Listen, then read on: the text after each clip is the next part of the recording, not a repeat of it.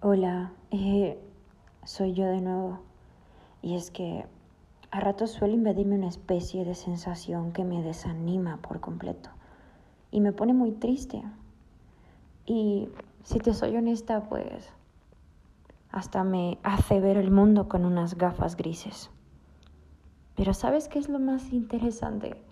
Que esta sensación se va pasando según el sol se va moviendo según voy asimilando mi día, según mejor me voy sintiendo y mejor puedo gestionar mis emociones. Pero, ¿sabes? Yo, yo me permito estar triste, aunque también admito que no puedo quedarme ahí mucho tiempo.